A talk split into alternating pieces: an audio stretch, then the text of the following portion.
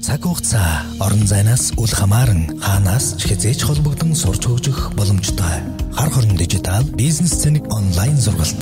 Бизнесмен болон хар хорон дижитал компаниас сар бүр зохион байгуулдаг бизнес цэник сургалт вебинар онлайн хэлбэрээр зохион байгуулагдаж байна. Энэ удаагийн бизнес цэник сургалтын зочин багшаар лектор коуч Ноён Отгонбаатар оролцож удирдлагын тогтолцоонд стандарт нэвтрүүлэг гэсэн сэдвээр вебинар сургалт лекцийг орхуулно. Дэлгэрэнгүй мэдээллийг бизнес сегмент вебсайтын лекцэнд вебинар болонгаас хүлээмнэ. Хар хорон дижитал бизнес цэник. Бизнесмен подкаст. За нэг хоёр За сайн мэцхан сонсогчдоо бизнесмен подкастт иргэн тавтай морил.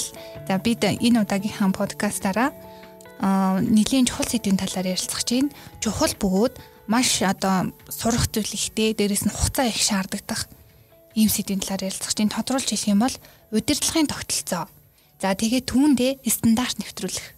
Яагаад чухал вэ? Үүнийг хэрхэн яаж хийх үү гэдэг талаар ярилцах байна. За тэгээд зочноор манай Observe Consulting зөвлөх үйлчилгээний байгууллагын захирал Отгонбат хүрэлцэн ирсэн байна. Сайн байна уу? За сайн байна уу?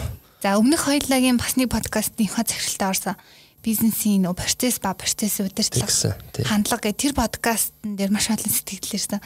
Үнэхээр хэрэгтэй байна гэд бас нөгөө нэг бид хэд ч аа бас л бизнесийн байгууллага болсон хойно хэмжиж байгаа үзүүлэлтэй. Аа тэгэхээр тэр подкаст хамгийн хандлтыг авсан байсан нэрээ. Баярлалаа. Сэдвүүн өөрөө бас их тийм чухал сэдвэлтэй. Тий. Бидний Тэр подкаст яваад танаа системээр сувгуудаар нэвтрүүлэлт явсны дараа бас хүмүүс нэлээд хандсан. Сургалт болон бусад уулзалтууд хийгээд зарим нь өөр ажил хэрэг болоод гэрээ болоод явж байгаа ч юмнууд байгаа. Ямар гоё юм бэ. Тэгээ та бүхэн ч гэсэн талархаж ирэх маш их баярлалаа. За. За тэгэхээр энэ удаагийн хан подкаст руу гаръя. Яагаад чухал вэ? Яагаад энийг заавал сурах ёстой вэ? Удирдлагын тогтолцоо, түүндээ стандарт нэвтрүүлэх гэдгээс яриагаа эхлэе тийм ээ. Тэгэхээр удирдлагын тогтолцоо гэж яг юу хэлээд байна вэ? Аа. За тэгээ. За подкаст сонсож байгаа нийт сонсогч нартай бас энэ өдрийн сонсож байгаа цагийн мэндийг хүргье. За удирдлагын тогтолцоо гэдэг энэ зүйл маань бол хөвчлэн тодорхой зорилгын төлөө ажиллаж байгаа бизнесийн байгууллагуудын хувьд яригдчихэж байгаа. Аа заавалч бас бизнесийн биш. Одоо төрийн үйлчлэгээ, олон нийтийн үйлчлэгээ үзүүлдэг эсвэл тодорхой сэдвээр тодорхой агуулгаар ажилладаг төрийн бус байгууллагуудын хувьд ч бас яригдчих болох зүйл л дээ. А гэхдээ манай сонсогч нарын хувьд ихэнх нь за тэгээд бидний нэвтрүүлгийн зорилго агуулгач гэсэн бизнес хийж яваа, бизнес удирдах яваа хүмүүст чиглэлдэг учраас сэдвийнхаа хүрээнд бизнесийн байгууллагын жишээн дээр гэдэг юм уу? Бизнесийн байгууллагын хувьд аваад яриад явцсан дээр хаа гэж ингэж бодож байна. Тэгэхээр удирдлагын тогтолцоо бол тухайн байгууллагын зорилгод үйлчилж байгаа. Зорилгод үйлчил одоо зорилгодоо хүрэхин төлөө байгууллага маш олон нөөцүүдийг захиран зарцуулж байгаа. Хүн мөнгө за одоо цаг хугацаа гэд ингээд. Тэгэхээр энэ бизнесийн байгууллага өөрийн зорилгод хүрэхин төлөө ажиллаж байгаа нөөцүүдийг оновчтой зохион байгуулах чиглэлд одоо хүмүүн төрлөختний ухаантнуудын эсвэл одоо цаг хугацаагаар хоригдлогдсон бий болсон алдаа онооны сургамжин дээр тулгуурлаад бий болж байгаа хамгийн сайн одоо практик уудыг нийлүүлээд за нэг ийм систем байж болох юм байна, ийм арга зүй байж болох юм байна гэдгийг санал болгож байгаа тэр хэлбэрийг л удирдлагын тогтолцоо гэж байна. Тэгээ энэ агуулгаар нь аваад үзүүлгүй янз бүрийн тодорхойлтууд бол бий л дээ мэдээж маш олон тодорхойлтууд бий. Тэгээ саяны миний хэлсэн энэ арга зүй одоо тодорхойлт талаас аваад үзэх юм бол маш олон удирдлагын тогтолцоонуудыг л бид нэр эзэмшиж эсвэл эзэмшихийн төлөө ажиллаж байгаа бизнес хийж яваа маань Хүний нөөц дээр аваад үзвэл хүний нөөцийн удирдлагын тогтолцоо гэл хүнээ яаж хөгжүүлэх юм, яаж тогтоон барих юм, бүтээмж үр дүнгийн яаж гаргах юм. За магадгүй одоо байгууллагынхаа зорилгод тэр хүмүүсийг яаж одоо чиглүүлэх юм гэдэг ч юм уу. Энэ болгон дээр тодорхой төлөвлөд менежмент системүүд байж идэг. За өнөөдрийн та бидний ярилцж байгаа сэдв бол удирдлагын тогтолцоо байх юм байна. За тэгвэл түүндээ хэрхэн яаж стандарт нэвтрүүлэх вэ гэдэг сэдв рүү наривчилж орж байгаа шүү дээ. Манай байгууллага болоод одоо миний хувьд бид нар бол тодорхой удирдлагын тогтолцоонуудын чиглэлд төвлөрч ажилладаг.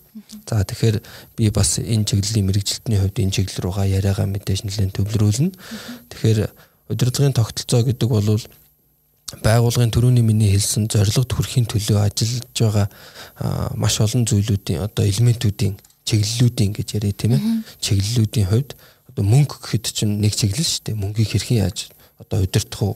Санхүүгийн удирдлага гэж бие даасан систем байж байна одоо тогтолцоо байж байна энэ утгаараа удирдлагын тогтолцоо болвол байгууллагын зорилгод хүрэхин төлөө байгууллага нөөцөө захиран зарцуулах, оновчтой захиран зарцуулах тэр арга зүй ухааныг одоо сайн туршлага хүн төрөлхтний бизнесийн удирдлага туршигдсан сайн туршлагуудыг шүүж аваад хилэлцэн тунгаа тунгаагаад за энэ л хамгийн сайн юм байна гэдгийг санал болгож байгаа тэр одоо зүйлийг удирдлагын тогтолцоо гэж ингэж том ялж болно гэж бодож байна. Тэгээ хоёлаа цаашдаа бол энийг бас дэлгэрүүлээд нэлээ яриад явах бах тийм ээ. Одоо таасаа нөгөө нэг салбар одоо чиглэл бүртээ ингээ удирдлагын тогтолцоо мөнгө гэхэд санхүүгийн те ажилтнууд гэхээр хүний нөөцийн удирдлагын тогтолцоо л явчихна.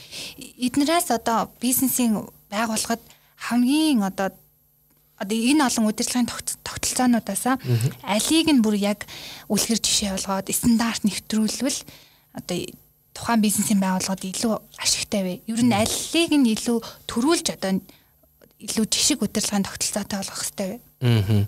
Тэгэхээр э, альва бизнесийн оршин тогтнох гол үндэс зүйл бол хэрэглэгчтэй байх явдал тийм ээ. Аа хэрэглэгч байж ижил бизнес оршин тогтнодог гэдэг агуулгаараа хэрэглэгчийг тогтоон барихын төлөө хэрэглэгчийг сэтгэл ханамжтай байлгаж танаа үнэнч хэрэглэгч болгохын төлөө ажиллаж байгаа тэрний төлөө чиглэсэн удирдлагын тогтолцоо бол хамгийн чухал удирдлагын тогтолцоо юм а гэж би бол хувьдаа үзнэ. За. Ингэж бол хэлнэ. Аа мэдээж үүний наанд хэрэглэгч гэж ярихын өмнө хэрэглэгчд юу санал болгох юм бэ гэдэг зүйл дээрээ удирдлагын тогтолцоо мэдээж яригдсан шүү дээ. Тэгвэл тэр нь төрөний бидний ярьсан хүний нөөцийн удирдлагын тогтолцоо бүтээгдэхүүний үйлдвэрлэлийн буюу өмнө бидний подкаст болгоод ярьж байсан процессын удирдлага гэдэг энэ чинь өөрөөсөө бас ингээд бие даасан дид дид тогтолцоонуудын асуудал бас байгаад байгаа байхгүй. Гэдэг агуулгаараа миний хувьд бол байгууллага хэрэглэгчийн төлөө удирдлагын тогтолцоог чухал юм болвол энэ хэрэглэгчийн төлөө яаж ажиллах вэ гэдэг дээр санал болгосон удирдлагын тогтолцооны стандартуудыг нэн тэргуунд судлаасаа хэрэгжүүлээсэ гэж би хувьдаа үзэж зөвлөдөг. Тий. Одоо энэ хэрэглэгчийн төлөөх удирдлагын тогтолцоонд ямар ямар удирдлагын тогтолцоо орох вэ? За тий маркетинг орно гэсэн үг тийм ээ. Энэ бол э, нэлээд өргөн хүрээний том ойлголт. Хэрэглэгчийн үйлчлэгээ, хэрэглэгчийг тогтоон барих, хэрэглэгчийг сэтгэл ханамжтай байлгах чиглэлд хүн төрөлхтөн бол олон арга зүй менежмент системүүдийг бий болгосон байна. Аа одоо хэрэглэгчийн удирдлагын систем CRM гэдэг хүмүүс ярьдаг тийм ээ. Энэ бол энэ чиглэлийн бас нэлээд томоохон систем. Тэгэхээр бид нар систем буюу тогтолцоо гэдэг үг маань өөрөө нэг юм хэлэхгүй байгаа даа шүү дээ их олон одоо инх бот захирал бол энэгээр маш олон лекц уншдаг учраас манай сонсогчд бас нэлээд мэдж байгаа бох. Хоорондоо харилцан үйлчлэлцдэг, хайранд хоорондоо харилцан хамаарж идэг. олон элементүүдийн, олон бусад жижиг задарсан чиглэлүүдийн нийлсэн одоо тэр бүрдлийг л тогтолцоо гэж ярьж байгаа шүү дээ. Тэгэхээр хэрэглэгчийн үйлчлэгээний систем бол байж гин. За мөн тэр дотроо багтаагаад хэрэглэгчийн сэтгэл ханамжийг өдөрдөх, хэрэглэгчийн гарч ирж байгаа гомдол саналыг удирдах. Эсвэл сүүлийн үед бол хэрэглэгч юу хүсэж байгааг нь одоо проактив байдлаар хандах буюу одоо урдчилж хандах тандах. Энэ чиглэлд одоо тэр хэрэглэгчийн сэтгэл ханамж ба хандлтын судалгааг хийдэг маркетингийн төлөвүүд. Энэ болгон чинь тэр хэрэглэгчийн төлөө тогтолцоонуудын л элементүүд нь бүрдлүүд нь. За мөн бидний тухайлан ярьдаг одоо сэдв бидний тухайлан гүнзгийрч одоо сонгож аваад ингэж ордог сэдв болвол чанарын удирдлагын тогтолцоо олон улсын стандарт байдаг энэ дээр чиглэсэн. За энэ бол дан ганц одоо стандарт байхаас гадна салбар руу бас нарийсдаг. Жишээлбэл хүмүүс чанарын удирдлагын тогтолцоо гэхлээр 9001-ийг бол маш сайн мэдж байгаа. Олон улсын стандарт.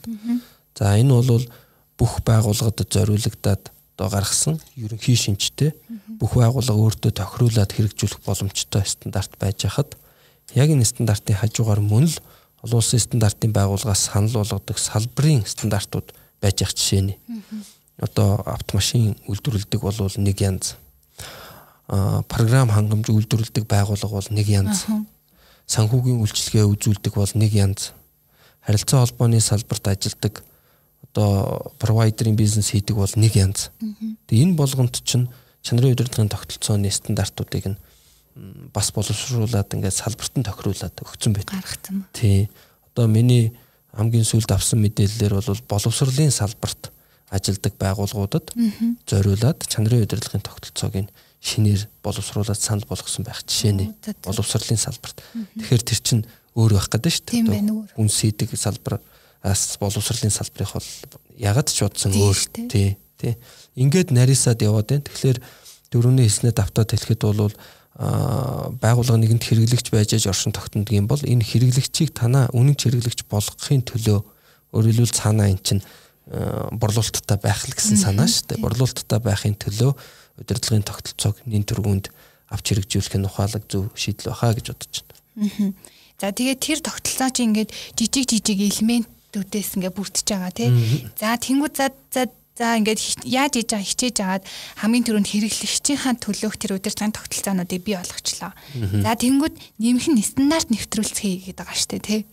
Яагаад? За. За тийм. Тэгэхээр бас наад чи их гоё сонирхолтой асуулт л та. Төрөүний миний хэлсэнчлэн хэлсэнчлэн удирдлагын тогтолцооны олон ийм арга одоо арга зүй фреймворк загварууд байна. За эдгээрийг зарим нь бол стандарт болгосон байгаа байхгүй? Одоо жишээлбэл бидний түрүүн ярьсан тэр ISO 9001 гэдэг ч юм уу эсвэл нөгөө салбар салбарын стандартууд гэдээ ярьсан.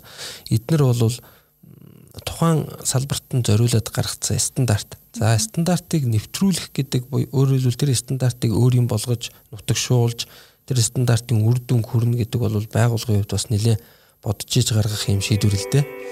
А нэгэнт Businessman podcast удирдлагын тогтолцооны стандартыг хэрэгжүүлье гэж харин шийдсэн болвол энэ дээрээ нэлээд ач холбогдол өгөөд бүр тактик стратегийн төвшөнд авч үзээд тактиктаагаар төсөл хэлбэрийн зохион байгуулалтаагаар ажиллах хэрэгтэй. За хэрвээ таны асуулт цаашаа гүнзгийрээд энэ стандартыг хэрхэн нэвтрүүлэх вэ гэвэл би бас зарим юмыг одоо алдаа ононоос суралцсан зүйлүүдээ бас хуваалцаж болох байх гэж бодож байна. Хэрхэн нэвтрүүлэх вэ? За За тэгвэл э, би ихэнх байгууллагад бол ингэж зөвлөмөр байна. Бид бизнесийн удирдагч нарт нэгдүгээр стандартыг хэрэгжүүлэхээр шийдсэн болвол энэ стандартаар ямар үр дүнд хүрэх гэж байгаа вэ гэдгийг айгуу сайн тодорхойлох хэрэгтэй. За мэдээж түрүүний миний хэлсэнчлэн стандартууд тодорхой зорилготой. А гэхдээ нэг зорилго биш нэлийн хэдэн зорилгод хүрж болно шүү дээ. Нөгөө монголчууд хэлдэг шүү дээ нэг сумаар хоёр тулаа гэдэг шиг. Тэгэхээр энэ удирдлагын тогтолцооны стандартууд өөрөө Зүгээр миний харж байгаагаар нэг зөвхөн нэг зорилгод үйлчлдэггүй. Маш олон үр дүнд нэг стандартаар хүрэх боломж байдаг. За магадгүй одоо бид нар 9001 ч гэдэг юм уу. За 9001 гэвэл арай томдчих бах. Зүгээр жижигхэн одоо стандарт дотор багтдаг нэг элементийг авъя. Хэрэглэгчийн одоо гомдол саналтай харилцах асуудал. За энэний тухай стандартыг одоо олон улсын стандартаас бас байна л да.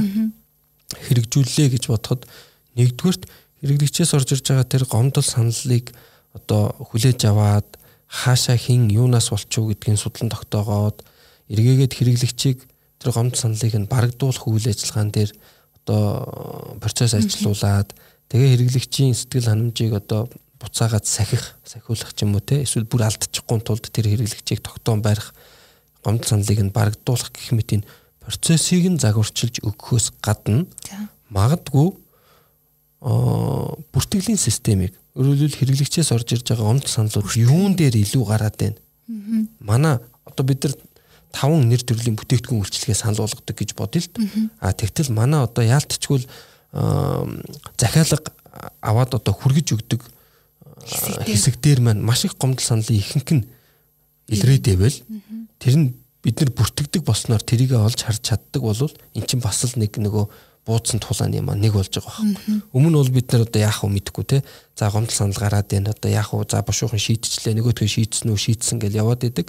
А тэгтэл бид нар стандарт яриад эхэлснээрээ магадгүй бүртгэлийн тогтолцоо маань сайжраад, дээрэс нь хүмүүсийн хариуцлагын тогтолцоо маань сайжраад, дээрэс нь бидний хэрэглэгчийн гомдол саналыг хүлээж авч шийдвэрлэдэг хурд маань сайжраад, магадгүй эргээгээд хэрэглэгчийн гомдол саналаас одоо нөгөө сургамж гэж ярьдаг шүү дээ lesson learn аваад тэрийгэ бүтээгдэхүүн үйлчилгааны дээр тусгаад ирээдүйд гарч болох байсан гомдол саналыг гаргахгүй хэмжээнд проактив урьдчилан сэргийлэх байдал руу ороод гэд ингээл иймэрхүү үр дүнгуудыг бас гаргаад эхэлдэг. Тэгэхээр удирдлагын тогтолцоог хэрэгжүүлэхийн тулд байгууллага хамгийн түрүүнд хариулт өгөх ёстой асуулт бол энэгээр би ямар зорилгуудад хүрэх гэж байгаа вэ гэдгээ дээд удирдлага болон тухайн байгууллагыг удирдан чиглүүлж байгаа хүмүүс энэ асуултанд хариултаа олох хэрэгтэй. Энэ бол бүр А зэг. Өөрөөр хэлбэл бид нар зориггүй эхэлж болохгүй байхгүй удирдлагын тогтолцоо хэрэгжүүлэх гэж байна. Энэ алуус олон улсын хэмжээнд лээ. Оо энэ хэрэглэгчийн үйлчлэгээний хэмжээнд лээ. Манай хэрэглэгчийн үйлчлэгээ сайжирч байх, сайжирч байх али хөдөлөө эхлэе. Ийм байдлаар орж болохгүй л гэсэн үг. Эхлээд үр дүнгээ заавал тодорхойлох. Юу ямар энэ стандартаар ямар зорилгонд хүрэх гээд байгаа юм гэдгээ. Тэгтэл магадгүй те зүгээр энэ жишээ ховрол доо. Тэгтээ магадгүй та нэг стандартыг онлоод тэгээд нэг зорилгын төлөө хэрэгжүүлэх гэсэн чинь тэр стандарт чинь таны зорилгоос жоохон ялгаатай байдаг байж магадгүй шүү дээ. Тий. Би боловсролын байгууллагын одоо ажилуулдаг их нэг ихтэй сургуультай ч юм уу дунд сургуультай хүн байжгаад а 9101-ийг хэрэгжүүлээ энэ одоо их сайн стандарт юм гинлээ. Чанарих гэсэн гээд орчдөг. А тэгтэл хажууд нь яг манай боловсролын салбарт зориулаад 21 мянга гэдэг өөр стандарт байж байгааг би мэдэхгүй өнгөрөх магадaltaй гэсэн. Тэгэхээр зорилгоо урдаар хараад ингээ зорилгоо тодорхойлсноор ажиллаа эхлэх нь зөв болов энэ бол эхлэх цаг юм аа, хаа цаг юм аа гэж хэлээд байгаа. Төрөүний таны асуусан юунаас эхлэх вэ гэдэг дээр. Яагаад чухал вэ гэж. Яагаад чухал те. За тэнгууд одоо ингээд эхлээд одоо үр дүнгээ зорилгоо тодорхойлцоод түүндээ тохирсон стандартыг сонгох хэрэгтэй гэсэн үг. Одоо тэр олон мянган стандартуудаас сонголтоо яаж хийх вэ гэдэгт саяны хэлсэн хариулт бас дүүцэх бах тий. Тэгин тий. Стандартаа судлаад зорилготойгоо уялдуулах, эсвэл зорилгоо тодорхойлцоод стандартаа сонгох Э, одоо нэг нийлбэрийн байрыг солиход нэмэгдэхүүний байрыг солиход нийлбэрийн чанар өөрчлөгдөхгүй гэдэг шиг адилхан зүйл дээ. Гол өгж байгаа мессеж бол энэ хоёрыг холбогдуулах хэрэгтэй л гэсэн үг. Аа тэгэхээр нөгөө нэг эхлэж стандартаа сонгочоод дараа нь зорилгоо уялдуулна гэхээр ер нь одоо нэг тухайн хүний өссөн зорилго биш тэр стандартын зорилгыг тэр хүн биелүүлэх болчих юм шүү. Харин тийм тэгэхээр магадгүй зорилгоо тодорхойлцоод нөгөө юу стандартаа тодорхойлцоод зорилгоо харсан чи энэ хоёр чинь зөрөө явуул бид нэр эхлэхээс өмнө алдаагаа харчихж байгаа байхгүй юу. Тэгээд магадгүй зөв стандартаа эргэж хайж байгаад болчихно шүү дээ. Аа тийм байна. Энэ айгүй чухал. Тийм. Одоо тэгвэл өшөө тэр стандартуудаас сонгохдоо бизнесийн удирдлага хүн эхлээд зорилгоо тодорхойлоод түүнээ тохирсон стандартыг сонгох нь өшөө ямар сонголтонд юу нөлөөлөх вэ? Яаж сонгох вэ? Стандартын сонголтонд уу? Аа мэдээж байгууллага бол зүгээр нэг хийж юм хийх юм олж ядаад стандартыг нэвтрүүлэх тухай бол эзэж байхгүй тийм ээ. Тэгэхээр тэр чинь нэг тодорхой асуудлыг шийдэх гээд юм уу эсвэл тодорхой үр дүнд хүрэх гээд л явж байгаа. А харин тэр сонгоод байгаа стандарт нь буюу хэрэгжүүлэх гээд байгаа удирдлагын тогтолцоонд тэрэнд үйлчилж чадах уугүй юу гэдэг дээр л хариултыг одоо аваачих, асуултыг аваачих, поинтыг аваачих гэсэн санаа. Жишээлбэл одоо юу гэдгийг мэдээллийн аюулгүй байдлын удирдлагын тогтолцоог л нэг э, стандарт байна гэж бодъё те. Тэгвэл би өнөөдөр нэлээд тийм мэдээллийн аюулгүй байдлын хувьд эрсдэлтэй бизнес хийдэг компани удирдах яваа менежер хүн гэж бодъё өөрийгөө захирал хүн гэж бодъё. А тэгэл оо за энэ стандарт чинь мэдээллийн аюулгүй байдлыг маань шийдэж өгөх юм байна. Би орчие гэдэг энэ хандлага бас биш ээ. Зөвхөн нэг зорилгоор орох биш. Мэдээллийн аюулгүй байдлыг дотор нь ахаал задлаад үзэнгүүт бас маш олон зорилгод хүрэх боломж байгаа. Үнэгээр энүүгээр. Зүгээр хамгийн надлын жишээ нь бол бид нар ажилтнуудынхаа мэдээллийн аюулгүй байдлын ухамсарыг дээшлүүлэх боломж байгаа. Мэдээллийн аюулгүй байдал гэхээр л нэг IT инженер гэл нэг өрөвдөлттэй амтай хариуцдаг юм шиг те тэр асуудал гарахаар тэр хүний л одоо үүрэг юм шиг тэр хүний л асуудал юм шигээр хандах хандлага бол нийтлэг штэ. Тэгвэл удирдахч бол одоо нийт ажилтнуудын энэ мэдээллийн аюулгүй байдал дээр хандах хандлагыг нь би бас энэ стандартыг хэрэгжүүлэх хүрээндээ сайжруулчмаар байна. Энийг байгуулгын соёл болгочмоор байна гэдэг зорилгоо тогтоогосоо л гэж хэлээд байгаа. Давхар давхар юм өвөртөлж авахын тулд тийм ээ өвөртөлж авахын тулд.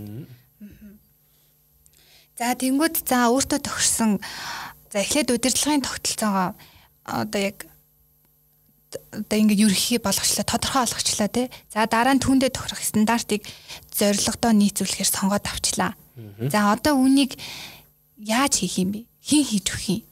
За сая долларын асуулт гэдэг шиг л тий тоглоомоор ярих юм бол тийм тэгэхээр би нэгэн тийм миний цаг учраас би бас зарим нэг зүйл дээр хувийн байр сууриа илэрхийлээд явъя гэж бодож байна. Тэгэхээр манайхны нэг юм хандлага байдаг л да. Манай бизнесийн захирлуудад хөрөнгө оруулагч нарт, удирдагч нарт хүн ажилд аваад буюу яг тухайн асуудлыг хариуцсан нэг хүн ажилд аваад цалин өгөөл хийлгэх чинь гэд бүх юмн дээр нэг тиймэрхүү хандлага байх гэдэг. Тэгэхээр хэрв онцгой нэг стандартыг юм уу онцгой нэг менежмент системийг хэрэгжүүлэх гэж байгаа бол тухайн чиглэлд нь боловсрсон одоо тэрийг мэддэг хэрэгжүүлэхэд ажиллаж исэн юм туршлагатай зөвлөхүүдтэй ажиллахыг бол зөвлөдөг би хувьдаа. За энэ нь би өөрөө зөвлөх зөвлөхийн бизнес хийдэг утгаар яриад байгаа юм огтоосоо биш. Яг гэвэл менежментийн зөвлөхүүд энэ стандарт удирдлагын тогтолцоог хэрэгжүүлэхэд янз бүрийн том жижиг соёл сайтай сайнгүй удирдагч нь оролцдог оролцдоггүй манлайлал сайтай муутай гэд олон байгууллага дээр ажиллаж исэн хүмүүс өөрсдөө тэр байгууллагуудаас суралцаад амьдралын практикийн хэрэгжүүлэлтийн асар их туршлагатай болсон байдаг. Тэгэхээр энийг нь авах ёстой гэж харж байгаа байхгүй. Тийм учраас менежментийн зөвлөхүүдтэй ажиллах нь зөвөө гэж ингэж бодож байгаа. За нөгөө арга зам нь бол мэдээж хэрэгжүүлэх гэж байгаа бол заавал одоо зөвлөхтэй ажиллах гэхээс гадна өөрсдөө бие даагаад судлаад явах боломж бол хэдэл нээлттэй шүү дээ. Тэр бол нээлттэй. За энэ тохиолдолд бол тодорхой хэсэг бүлэг хүмүүсийг бол тухайн зорилготой одоо чиглүүлээд баг болгоод ажиллах цаг боломж нөхцлөөр нь хангаад өөрөөр хэлбэл би төсөл гэж хэлэх гээд байна л да. Төсөл болгож ажиллах хэрэгтэй. Стандарт бол өөрөө тогтолцоо шаардж байгаа учраас нэг далаалтаар нэг тушаалаар нэг хэсэг хүн 2 3 уулзаад хийцдэг ажил биш байгаа даа байхгүй. Удирдлагын тогтолцоо гэдэг үгнээсээ өөрөө энэ ч айгүй олон юм гарч ирээд шүү дээ. Төрөн битээр ярьсан. Нэгэнт тогтолцоо юм бол эн чинь элементүүдтэй буюу задардаг хэсгүүдтэй байна. Нэгэнт тогтолцоо юм бол тэр дид хэсгүүд нь хоорондоо холбогдноо. Гинж болж, процесс болж эсвэл одоо хоорондоо харилцан үйлчлэлт. Нэгэнт тогтолцоо юм бол энэ тогтолцоог авч явах албан тушаалтнуудыг үүрэг хариуцлагатай эрхт мэдлэлтнүүдийг шаарднаа. Хүмүүс шаардна.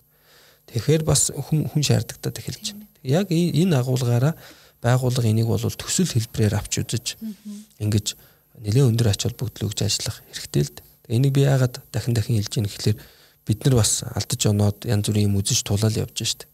Одоо хүнсний аюулгүй байдал гэж тэгэнгүүт байгууллагууд өө наад чинь хүнсний л аюулгүй байдлын асуудал ярих гэж байгаа юм. Манай технологич үйлдвэрийн хэдийн инженерүүдтэй байхад болчихно ч гэдэг ч юм уу ойлгоод байгаа байхгүй.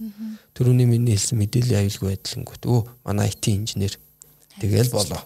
Тэгэл одоо та нар наатахаа хийчих гэдэг. Тэгтэл тэр стандартыг чинь бий болгоход өөрөлдөл огт байхгүй байсан юмыг хөрс суурийг бий болгох гэдэг шүү дээ. Тэр нь дээд удирдлагын оролцоо манлайлал одоо тэр энэ ажлыг дэмжих дэмжлэггүйгээр явах ямар ч боломж байдгүй. Тэгээд бидний ярьдаг стандартуудын хувьд бол бүр энийг тухайлан бүлэг заалт болгоод ингээд манлайлалт буюу одоо дээд удирдлагын манлайллын шаардлага гэдээ бүр шаардлага болгож оруулж өгдөг. Тэгээ энэ мэтийн зүйлүүдээс болоод би хэлээд байгаа. Одоо удирдлага нь өөрөө энэ үнд нэлээд өндөр ач холбогдол гэж цаг заваа зарцуулж ингэж оруулах юм шүү. Нэрийг харангуйтаа IT инженерийн ажил байна, нэрийг харангуйтаа технологичийн ажил байна гэвэл эн чинь мордхын хязгаа гэдэг шиг болно. Ингэж болохгүй. За тэгээд дараагийн бас нэг зүйл бол нэгэнт э, одоо хэрхэн хэрэгжүүлэх вэ гэдэг асуудал ярьж байгаа учраас чинь э, нөгөө төслийн багт орсон энэ стандарт удирдлагын тогтолцоог хэрэгжүүлэхээр үүрэг авсан хүмүүсийг зохион байгуулах гэдэг асуудал байна тийм ээ. Тэгэхээр цаг хугацаа гаргаж өгөх, ажиллах цаг хугацааг нь За би нэг компани ажилтан надад захирал маань тэр стандартыг удирдлагын тогтолцоог хэрэгжүүлэх үргэлж даалгаврыг өглөө. Тэгвэл би өөрөө хажуугаар нь бас ажилтаа. Тэгтэл хажуугаараа ажлынхаа хажуугаар нөгөө ажлыг авсан надад цаг хугацаа хэрэгтэй болно. Надад мэдэхгүй чадахгүй юм гарна. Тэгэхээр цаг хугацаа болон тэр мэдлэгээр дэмжиж өгөх болцоонуудыг гаргаж өгөх. Иймэрхүү цуврал одоо цувраа гэдэг юм уу эсвэл систематик ийм гурван дэмжлэгийг үзүүлж чадвал тэр тогтолцоог хэрэгжүүлэх төсөл нэлийн амжилттай явах боломж болцоо нээгдэнэ. Бидний туршлагаас. Ер нь ихэнх менежментийн зөвлөхүүдтэй ярихад бол энэ дээр бол санал нэг байдаг. Зөвхөн жижигээр нь аваад үзэл дээ хэдүүлээ аль нэг байгууллага дээр нэг жижигхэн санхүүгийн програм нэвтрүүлэх гэж байгаа гэж бодъё. Энэ бол харьцангуй жижиг ажил, харьцангуй техникийн ажил. А тэгтэл ийм жижиг ажил дээр нийт ажилтнуудын болоод удирдлагын оролцоо дэмжлэг ямар хэрэгтэй байдаг вэ? нөгөө санхүүгийн жижиг програмыг за энэ нэг манай нэгтлэнгийнх нь л юм байна гэтэл үгүй шүү дээ. Тэр чинь ингээд одоо бараа бүтээгдэхүүн болгоныг кодлдог. Кодлсон бараа бүтээгдэхүүн чи өөрөө эргээд худалдаа авах үйл ажиллагаанд нөлөөтэй болчдөг. Бараад материалыг агуулж байгаа агуулгын ажил warehouse нөлөөтэй болчдөг. Няруу нэгтлэн дээр аваачаад одоо холбоотой болоод эхэлдэг. Хангамж худалдаа авалтыг хариуцж байгаа нөгөө хангамжийнх нь холбоотой болоод эхэлдэг засвар үйлчлэгийг явуулж байгаа засварынхын холбоотой болоод эхэлдэг нөгөө санхүүдэр нэвтэрсэн програм чинь. Тэгэхээр э, яг л энүүтэй адилхан би зөвхөн жишээ болгож л энийг хэлж байгаа шүү. Тэгэхээр удирдлагын тогтолцоо чинь бүр энээс илүү зүйл байхгүй юу? Нэлээд олон хүн татагтан оролцох шаардлага гардаг. Олон процессыг шинээр бий болох эсвэл загварч дахин загварчлагдах шаардлага гардаг. Тэр тоолонд тэрийг хэрэгжүүлэх гэж байгаа хүмүүс зарим нь эрх мэдэл нөхөхгүй шүү дээ. Процессын загварчлалд бид нар бас өмнө ярьж ирсэн процессыг хэн загварчилдаг вэ? Дээд удирдлага л загварчилдаг. Ингиж ажлыг энэ нь тэрийг шийддэг болъё гэдэг тэр хүн л эрх мэдлээрээ хэрэгжүүлнэ. Тэгэхээр тий. Тэгээд ийм ухраас удирдлагын тогтолцоог хэрэгжүүлэхэд ерөөсөө гомоо хандаж болохгүй. Энэ бол нэлээд даацтай шийдвэр гаргах ажил. Аа.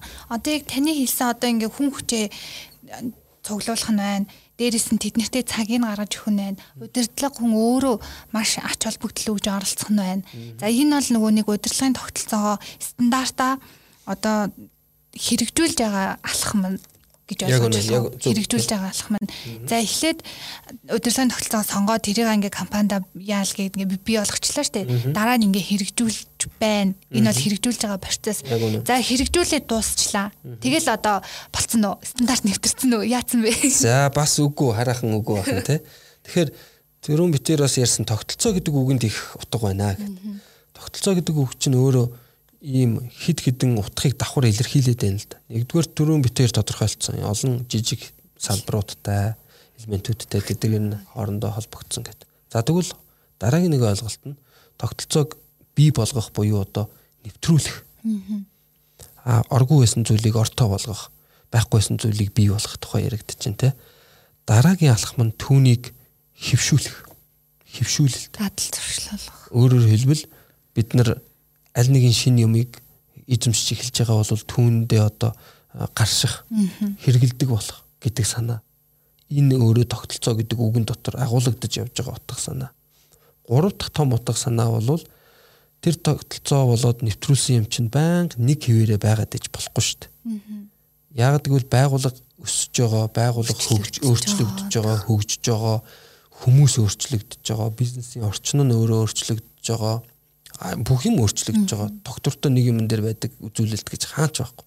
Тэгэхээр тогтолцоо өөрөө хөдөлгөөнд орох тухай ойлголт. Өөрөөр хэлбэл бид нар энийг тогтолцооны шинжилэлт, тогтолцооны сайжруулалт гэж ингэж ярьдаг. Тэгэхээр хөвшүүлэлт ба сайжруулалт гэдэг ойлголт дахиад яригдана гэсэн. Тийм ээ. Эндээс хамгийн хэцүү нь аль вэ? Businessman podcast. Сайжруулалт. Сайжруулалт. Сайжруулалт. Тийм. Яг яг гэж шууд хэлчихэж гин гэхлээр нэвтрүүлэх буюу бий болгох ажлыг бид нэр далайж ягаад хийчихэж байгаа. Төсөл болгоод тэгээд урамшуулж агаад зориг тавьж агаад за одоо хэдүүлээ яан шүү энэ төр гэдэг удирдлага ингэж агаад тэгээд яаж хийж агаад ард нь гарчиж болно. Аа сайжруулах гэдэг чинь өөрөө тэр дотор тэр тогтолцоог нь цааш нь сайжруулж авч явах механизмыг бий болгох тухай, соёлыг бий болгох тухай асуудал шүү дээ. Механизм гэдэг нь процессууд ахаал тэр дид процессуудын асуудал. Тэгэхээр тэр нь өөрөө ахаад л сорилт. Магадгүй хамгийн хэцүү сорилт. Тэгээ бид нар энийг бол янз бүрийн э, гоё тим хөгжилтэй мөгжилтэй жишээнүүдээр бас ярьдаг л да. компани компани дотроо тий. Бид нар юу гэж ярьдаг вэ гэхэлэр удирдлагын тогтолцоо хэрэгжүүлэх ажлыг бид нар ийм жок болгож дотроо ярьдаг байхгүй. За хэрэгжүүлж нэвтрүүлэх ажлуудаа бид нар хамгийн одоо гоё ажил гэж ярьдаг. Одоо өөрөөр хэлбэл амархан гэж. Тий, одоо гоё гэдэг нь яг хуу ингээд хөгжилтэй клиенттайгаа уулзаад суралцаад хамт хөгжөөд л ингээд тасралтгүй сайжруулалт нь болохоор яагаад хэцүү вэ гэхээр сайжирж байгааг нь яаж мэдэх юм гэдэг асуултанд хариулах асуулт байхгүй юу? Нэвтрүүлэх асуулт нэвтрүүлэх ажлын үр дүн бол айгүй амархан хариулттай. Оо нэвтэрсэн. Ажлуудаа дууссан За бидний адтай тохиолдлоор бидний ажилдаг стандартууд хэрэгжсэнийг нь бас нотолж баталж сертификат гэрчлэгээ олгож болдог стандартуудаар бид нар ажилладаг. Тэгэхээр тэр сертификат стандартаа нэвтрүүлсэнийг бас батлаад өгчөж байгаа. За сайжруулах гэдэг асуултанд яаж хариулах юм бэ гэвэл нөгөөх чинь тодорхой үзүүлэлтүүд сайжирч явах хэрэгтэй шүү дээ. Тэгээ тэр өөрөө амаргүй. Үзүүлэлтээ сонгож авахаас эхлээл амаргүй байдаг. Тийм, сонгож авахын яг бид нар хамтдаа хийчихэж байгаа. За танаа дээр үнэхээр энэ стандарт гэж хэрэгжсэн болвол энэ ажиллаж байгаа гэдгийг нь хэдүүлээ нэг ийм хэдэн үзүүлэлтүүдээр л хэмжиж. Нэгж бүтээгдэхүүний үйлдвэрлэлийн өртөг зардал буурж гинэ үү? Ажилтнуудын бүтээмж өсөж гинэ үү? Хэрэглэгчээс эрдэг гомдол санал буурж гинэ үү? Хэрэглэгчдэр гарсан гомдол саналыг шийдвэрлэдэг хугацаа богиносж гинэ үү? Энийг бид тийм энийг бид нар тодорхойлоод өгч чинь. А тэгтэл өмнө одоо нэг гомдол саналыг шийдвэрлэх дундаж хугацаа 2 байсан болвол эн чин сайжраад 1.5 ч юм уу болох ёстой шүү дээ. 2 цагийн дотор шийдвэрлэдэг байсан бол 1.5 цаг л болох ёстой шүү дээ. Энэ нь төдийлөн гарч өгдөг л дээ зарим тохиолдолд. Тэгэхээр сайжруулалт өөрөө бол айгүй чухал. Тэгээ дээрэс нь хэцүү. Аа яагаад гэвэл энэ өөрөө байгууллагаас нэлээд хүчин чармаалт оролцоо шаарддаг. Тэгээ энийг байгууллага заримдаа гаргахгүй бол сайжруулалт нь өөрөө гарахад хэцүү болчихно л доо. Тэгэхээр чин одоо нэвтрүүлчлээ нэвтрүүлчлээ тэгээ дараа нь сайжруулахыг ер нь компаниуд мартчихдаг болов яадаг л тэл тоохгүй орхичдаг болов. Аа энэ өөрөө компани соёлоос бас нэлээд хамаарч байгаа юм л та. Зарим байгууллага бол одоо юу гэдгийг менежмент нэлээд сайтай байгууллага бол энэ аливаа зүйл сайжирч явах ёстой гэдгийг бол ойлгож байгаа шүү дээ мэдж байгаа. Тийм учраас тэр хүмүүс бол энэ сайжруулалтанд ач холбогдол өгөөд хэрэг сайжрахгүй бол асуудал хаана байна гэдгээ олоод ярилцаад ингээд явцдаг. Аа байгуулгын соёл өөрөө сайжралтанд тийм одоо соёл багтаа газар бол өөрөөр хэлбэл нэвтрүүлэх ажилд өндөр ач холбогдол өгөөд ажиллажхлаараа нэвтрүүлэлт төгсснөөр бүх юм төгссөн юм шиг ойлгочдөг. Тархиндаа тийм програм өгчдөг юм уу? Тэгээ сайжруулах ажил дээр бол алдаа гаргаа авчих тохиолдол бас байна. Энэ нөгөө нэг сайжруулалтын стандарт гэж яддаг лөө сайжруулалт нь өөрөө яг хуу дотроо багтаад байгаа ойлголт л доо. Түрүүн ойлоо ярьсан шүү дээ. Систем гэдэг үг чинь өөрөө бас олон утга илэрхийлээд байна. Сайжруулалт гэдэг бол систем гэдэг үгний салшгүй нэг утга санаа. Хэрв танаа байгуулах систем гэж л ярьж байгаа бол тэнд сайжруулалт гэдэг үг яригдж гин гэж ойлгох ёстой. Удирдлагууд. Тэ. Давхар байна. Аха. Одоо манай байгуулгын соёлын орчин одоо бид нар байгуулгынхаа одоо соёлыг сайжруулах ийм ийм ийм түүл ийм ийм ийм арга хэрэгсэл ийм ийм ийм тогтолцоо систем нэвтрүүлж байгаа гэд хэрэг ярьж ивэл байгуулгын соёл сайжрах асуудал давхар яригдэж байна. Тэр тогтолцоо нь өөрөө сайжрах асуудал яригдэж байна гэсэн үг. Одоо ингээд янгууд одоо дөнгөж бизнесээ эхэлж байгаа компани байгууллага анханасаа ингэж удирдлагын тогтолцоогоо нэвтрүүлээ түндэ стандартаа нэвтрүүлэх нь зүйтэй юу? Эсвэл нэг компани үйл ажиллагаа яваад хэдэн жил болоо те өөртөө туршлага туршлагатай болсныхан дараа нэвтрүүлэх нь оновчтой юу? Аль нь оновчтой бол? Аа мэдээж одоо дөнгөж эхлэлээд явж байгаа шинэ бизнес байвал эхнээсээ нөгөө зөв зэгцтэй явах асуудал бол угаасаа зөвлөдөө. Тэгэхээр эхнээсээ удирдлагын тогтолцоог нэвтрүүлээд тэрийг бүр ингээд соёл болгоод явуучвал өөр анханасаа тэгээд явчвал тэр намар. Гэхдээ энэ нь байгууллага ингээд нэгэнт хөвчсөн зүйлээ эвдэж болохгүй юм байна. Удирдлагын тогтолцоог дундаас нь оруулж ирэх боломжгүй байна гэсэн үг бол мэдээж биш шүү дээ тий. Тэгэхээр энэ хоёр арга зам бол хоёулаа л болцоотой. Аа манай бизнесийн байгууллагууд ч гэсэн удирдлагын тогтолцооны олон янз бүрийн арга төлөвүүдийг нэвтрүүлсээрч байгаа, нэвтрүүлж байсан, цаашдаач нэвтрүүлнэ гэдэг нь бол ойлгомжтой. Аа одоо ухаан нь жишээ гэдэг юм уу хэлэхэд бол альч одоо ялангуяа нэлийн амжилттай явж байгаа бизнесүүдийн хувьд гэвэл амжилт нь юуных вэ гэвэл тэнд тогтолцоо бий болсных л байхгүй. Удирдлагын тогтолцоо л бий болсных. Магадгүй одоо борлуулалт нь сайжраад тэр байгууллага амжилттай явж байгаа 150 одоо Монголын шилдэг 150 аж ахуйн нэг гэж бодъё. Тэгвэл тэр байгууллагад борлуулалтын стратеги зөв тодорхойлдог, тэрнтэйгээ уялдуулаад бүтээгдэхүүн хөгжүүлэлтэд маш оновчтойгоор оновчилж чаддаг. Хэрэглэгчийн харилцаагаа их сайн сахиулж чаддаг.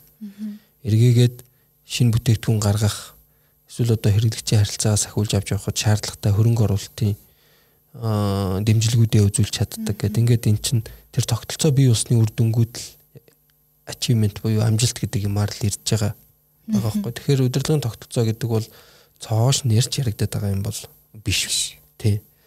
Альва бизнесийг хийнэ гэдэг бол ямар нэгэн удирдлагын тогтолцоог л хэрэгжүүлж эхлэхээс л хэлж байгаа. Тий. Аа яг энтэй зэрэгцүүлээд нөгөө талаас нь хэлэх зүйл бол юу вэ гэхлээр удирдлагын тогтолцоо ямар нэгэн удирдлагын тогтолцоо шаардлагатай байгаад хахад трийг хэрэгжүүлээгүй байгууллага байдаг. За. Асуудал энэ баг. Жишээ нь За мэдээж нэр усын дурдахгүй тийм ээ. Маш мэрэгжлийн одоо нарийн үйлчлэгээ явуулдаг нэг байгууллага байна л да. Зүгээр санаанд орж байгаа нэг байгууллагыг л хэлчихье гэж бодож байна. За тэднийх бол удирдлага буюу үүсгэн байгуулагч нь өөрөө мэрэгжлийн хүн ямар нэгэн зүйлээр маш мэрэгжлийн ажилдаг ийм инженер хүн. За тэгээд хувийн бизнесээ эхлүүлсэн байна. Нэлээд олон жил болсон байна 10 гаруй жил. За тэр нь бол одоо ингээд гэр бүлийн бизнес болсон байна аа овоо эдэн ажилтнтай болсон байна. За бүтээгдэхүүн үйлчлэгээ өөрөө мэрэгжлийн учраас дажгүй сайн явдаг. Борлуулалт ч муу биш. Зах зээл дээр бас нэртэй төртэй компанийнхаа тоонд орж явдаг. А гэвч энэ байгууллагад энэ амжилтуудын хажуугаар саар зүйлүүд буюу удирдлагын тогтолцоо шаардах шаардлагатай байхад тэрийг хэрэгжүүлээгүйгээс болоод саар зүйлүүд аль хэдийн тулгараад эхэлсэн байж байгаа. Жишээлбэл хүний нөөцийн асуудал хүний нөөцийн хомсдолд орцсон эргэж хурдантай хүмүүсээ хөгжүүлдэггүй сэтгэл ханамжийг анхаардаггүй. Одоо ажилтан гэдгийг бол одоо маш хэрэгтэй нөөц гэдэг дээр ямар ч менежмент хэрэгжүүлээгүй. За энэ одоо үйл ажиллагаанаас болоод хүний нөөцийн систем бол огт бүрдээгүй. Ийм байдалтай байх жишээ нь. Дээрэс нь хэрэглэгчийн үйлчлэгээ хэдийгээр борлуулалт нь муу биш. Ер нь бол жилээс жилд салбараасаа хамаарад одоо ингээ өс өс салбарын өсөлттэй холбоотойгоор өсөлттэй явж байгаа боловч дахин тэднийхээс үйлчлэгээ авж байгаа хэрэглэгчийн тоо бол дандаа буурж явж байгаа. Жилээс жилд. Гэх мэт.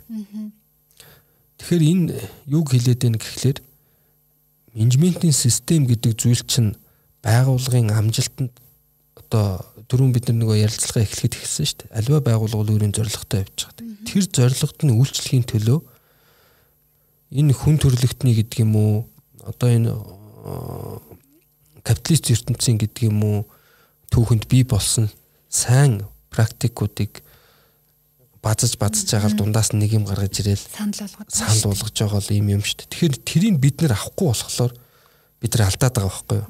Байгуулгууд. Тэгэл зөвхөн орж байгаа борлуулалтаараа өөрийгөө хараад ингээд хэдэн жил явхад л тэр байгууллага бол нэлээд хүнд байдалд орсон байж байгаа. Яг ийм байгууллага бол маш олон. Тухайн салбар дээр одоо бид манайхан дунд ч гэсэн байж л байдаг. Манай клиентуудын дунд зах зээлийн боломжоор юм уу эсвэл тухайн зах зээл нь эзлэгдээгүй байх үед нэг боломж олж хараад тэн дээрээ бизнес бий болгоод 10-аад жил амжилттай яваад яг тэгээд байж хат нь одоо 2 3 өрсөлдөгч нар гарч ирээл 2 3 жилийн дотор зах зээл юу ч байхгүй болтлоо алдчих. Алдсан компаниуд тэр байдаг. Тэр юу вэ? Менежментийн тогтолцоог л авч хэрэгжүүлээгүй явдал. За тэгээ энэс цаашаа зүгээр залгуулад ярихад бол өмнөний бидний ярьжсэн нөгөө процессууд процессууд чинь системийг бий болгож байгаа шүү дээ. Тэгэхээр тодорхой зорилгод үйлчлэх процессууд тэр процессууд нэгдээд бий болох удирдлагын тогтолцоог бий болгохгүй бол байгууллага алдна. Хүн хүн өөрийнхөө ажиллаад эхэлнэ. Тий, өөрийнхөө ажиллаад олдохгүй болоод нэг үгээр хэлвэл. Тий. Тий. Ийм л болно. Тэгэхээр нөгөө бизнес гэдэг чинь бол өөрөө маш олон удирдлагын тогтолцооны бүрдэл байхгүй. Нэг бол биш. 10 ч биш. Тэрнээс илүү олон удирдлагын тогтолцооны нийт бүрдсэн юмыг л бид нар бизнес гэж хэлж байгаа. Тэгэхээр түрүүнийхээ хэлсэн зүйлийг ахад автахад би юун дээр удирдлагын тогтолцоо хэрэгжүүлэх хэрэгтэй байна. Энэ удирдлагын тогтолцоогоор ямар зорилгод хүрэх гэж байна гэдгээ маш оновчтой зөв тодорхойлоод тэгээд тэн дээр аль нэг удирдлагын тогтолцоог авч хэрэгжүүлэх хэрэгтэй. А битэрийн ярьж байгаа сэдв бол удирдлагын тогтолцоонд стандарт нэвтрүүлэх гэдэг чиглэл учраас одоо мэдээж стандарт руугаа хоёулаа холбож илүү ярьж байгаа л да түрүүн. Тий. За тэгэнгүүт одоо стандарт гэнгүүт хүмүүс хүмүүс жижигтэй миний бодлоор залуу ихэнх айгу дүрм журам гэж ойлгоод идэх те. Өөрийнхоороо ингээд сайхан тавтай тухтай чөлөөтэй ажиллах гэхээр нэг л их дүрм журам ярьсан. Тэгээ стандарт ярьсан. Түүндээ заавал ажиллах гад ингээд байна гэд зүтгэх тохиолдлоос гардаг бах. Зөвхөн одоо залуу үеч биш зарим одоо бизнесийн удирдлагууд ч бас стандарт гэдгийг буруугаар ойлгож иж магадгүй. Яг ийм стандарт гэдгийг ингээд дүрм журмыг хилээд байна уу? Эсвэл Тийм. За стандарт гэдэг бол зүгээр томьёол тодорхойлолтын хувьд бол альва нэгэн юмны байж болох хамгийн бага хэрэг хэмжээг л хэлж байгаа шүү дээ. Хамгийн бага хэрэг хэмжээг л стандарт гэж байгаа. Тэгэхээр түрүүний та бидний аваад яриадас нөгөө олон улсын стандартуудын хувьд тухайн тухайн чиглэлд нь засаглалын хувьд байж болох хамгийн бага шаардлага лимитүүдийг л тогтоож өгч байгаа. Мэдээллийн аюулгүй байдлаа хангахыг хүсэж байна уу? Тийм. За тэгвэл дор хаяж ийм юмнуудыг чаа хэрэглэгчийн үйлчлэгээ сайжруулахыг хүсэж байна уу? Тийм. Тэгвэл дор хаяж эдгээр процессуудыг ажилуулад нэг иймэрхүү засаглах үе хийж байгаа. Тэгээ би менежмент гэдэг үгийн засаглах үе гэж яриад байгаа юм шиг. Чанарын чанараа удирдахыг хүсэж байна уу? Тийм. За тэгвэл дор хаяж ийм засаглах үеийн тогтолцоог бий болгоцгоо гэдэг ийм л зүйлүүд. Аа, нэгэнтээ стандартын бол тэрнээс дордуулвал ямар хэрэг байх вэ тийм ээ. Тэгэхээр одоо юу гэдгийг стандартыг дүрм журм гэж ойлгох явдал бол бас нэг тал нь мөн л дөө. Яг тэгэхээр стандарт чи өөрөө тодорхой зүйлүүдийн тэр байж болох хамгийн бага төвшингийн тогтоож өгж байгаа шүү дээ.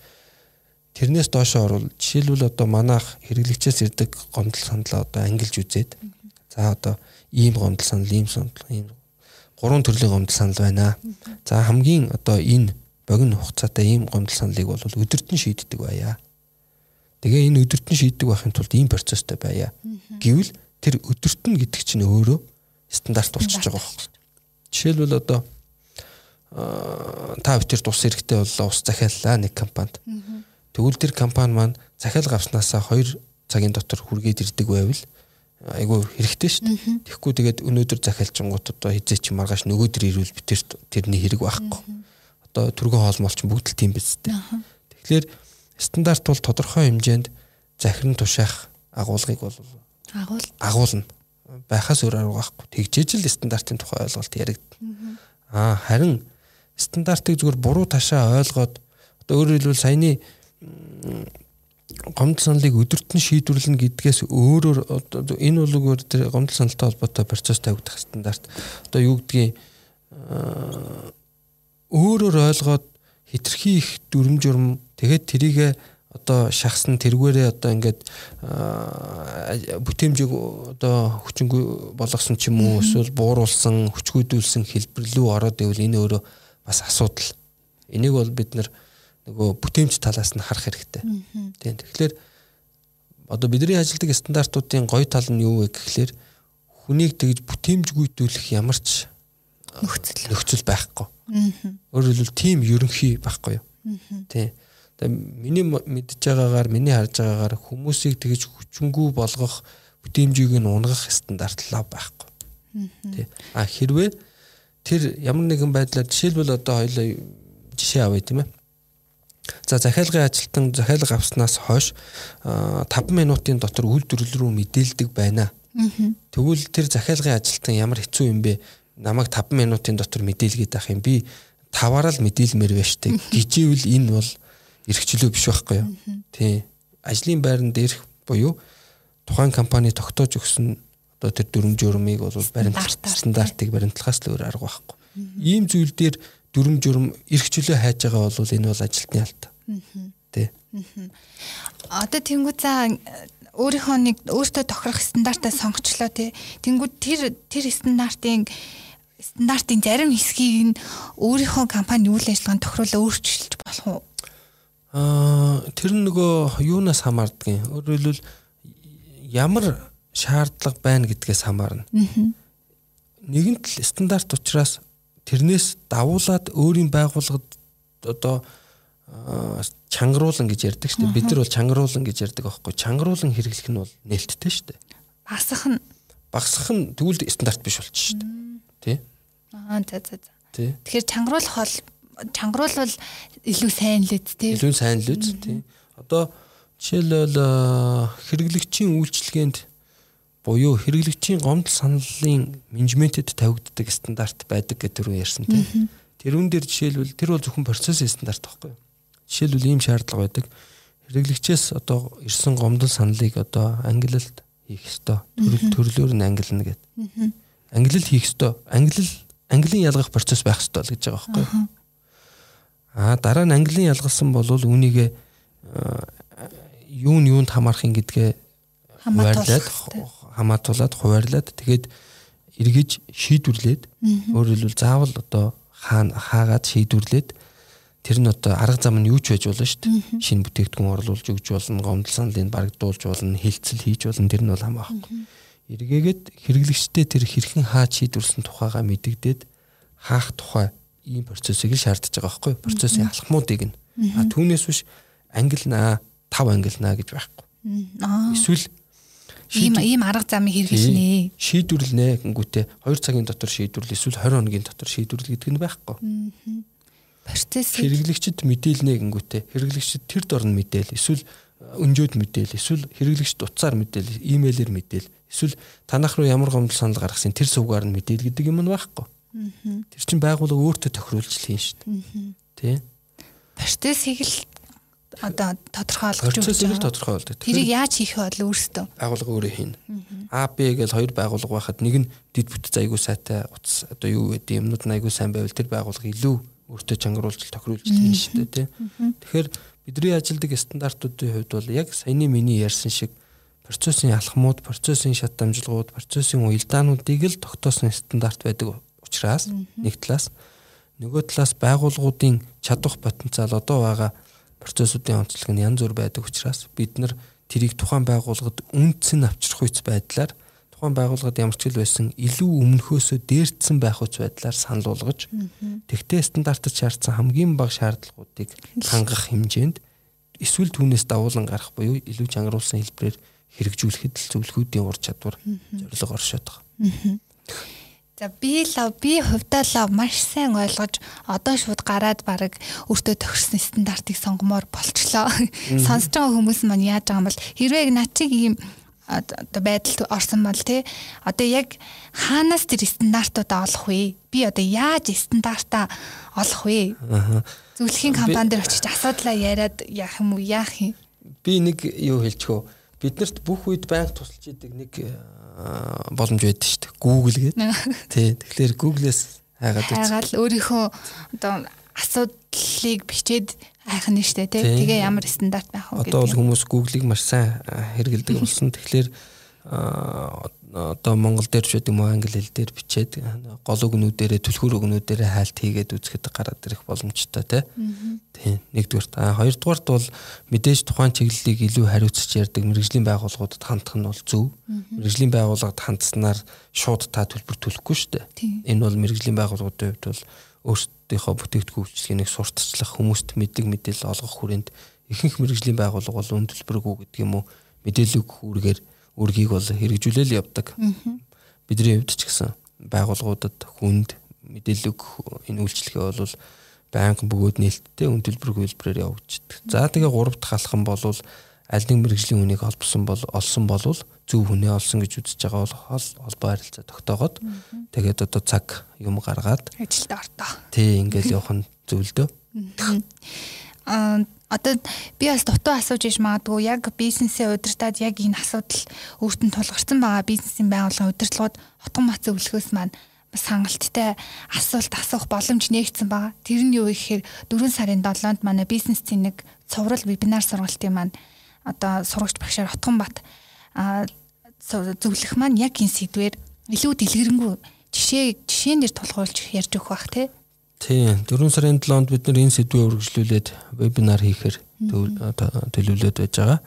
Тэгээ өмнө бас бид нар процесс дээр яг энэ дагуу хийсэн. Тэгэхээр хүмүүс бол хандаад тэгээд яг real time гэж ярьдаг те шууд бодит байдлаар асуултаа асуугаад ийм амьд харилцаа үүсгээд явагддагаараа вебинар бол их онцлогтой юм билэ.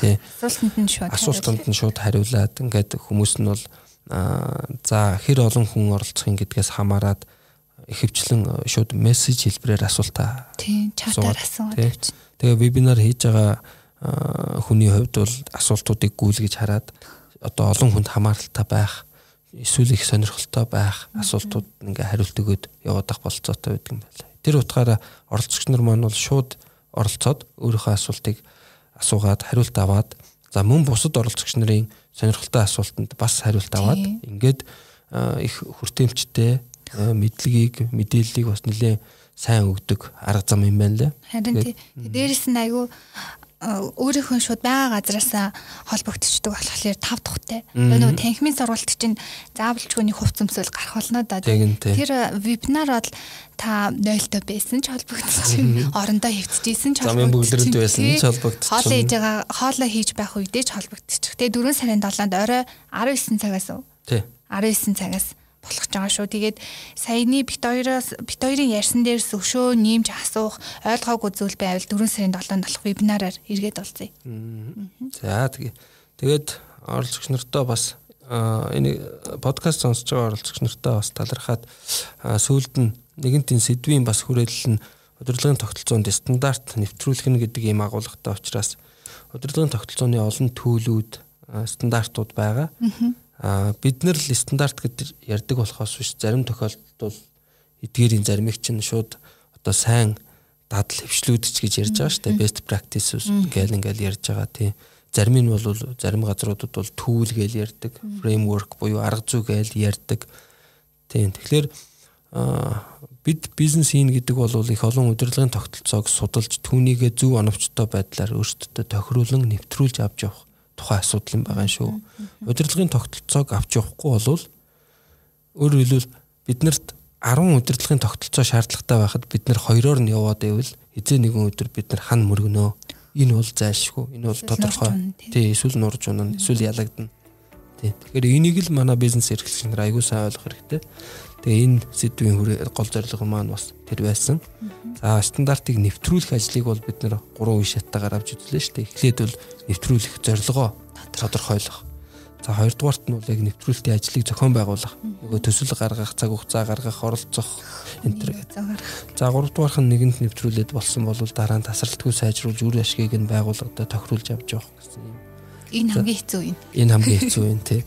Тэгээ удирдлагын тогтолцооны нэгэн тогтолцоо гэдэг агуулга чинь өөрөө дотроо сайжруулалт гэдэг үгийг агуулгыг зорилгыг багтааж явдгийн бол энэ өөрөө тасралтгүй юу бишээ салгашгүй салгашгүй шинжтэй юм шүү. За ийм л гол гол мессежүүдийг өгье гэж зорилоо доо.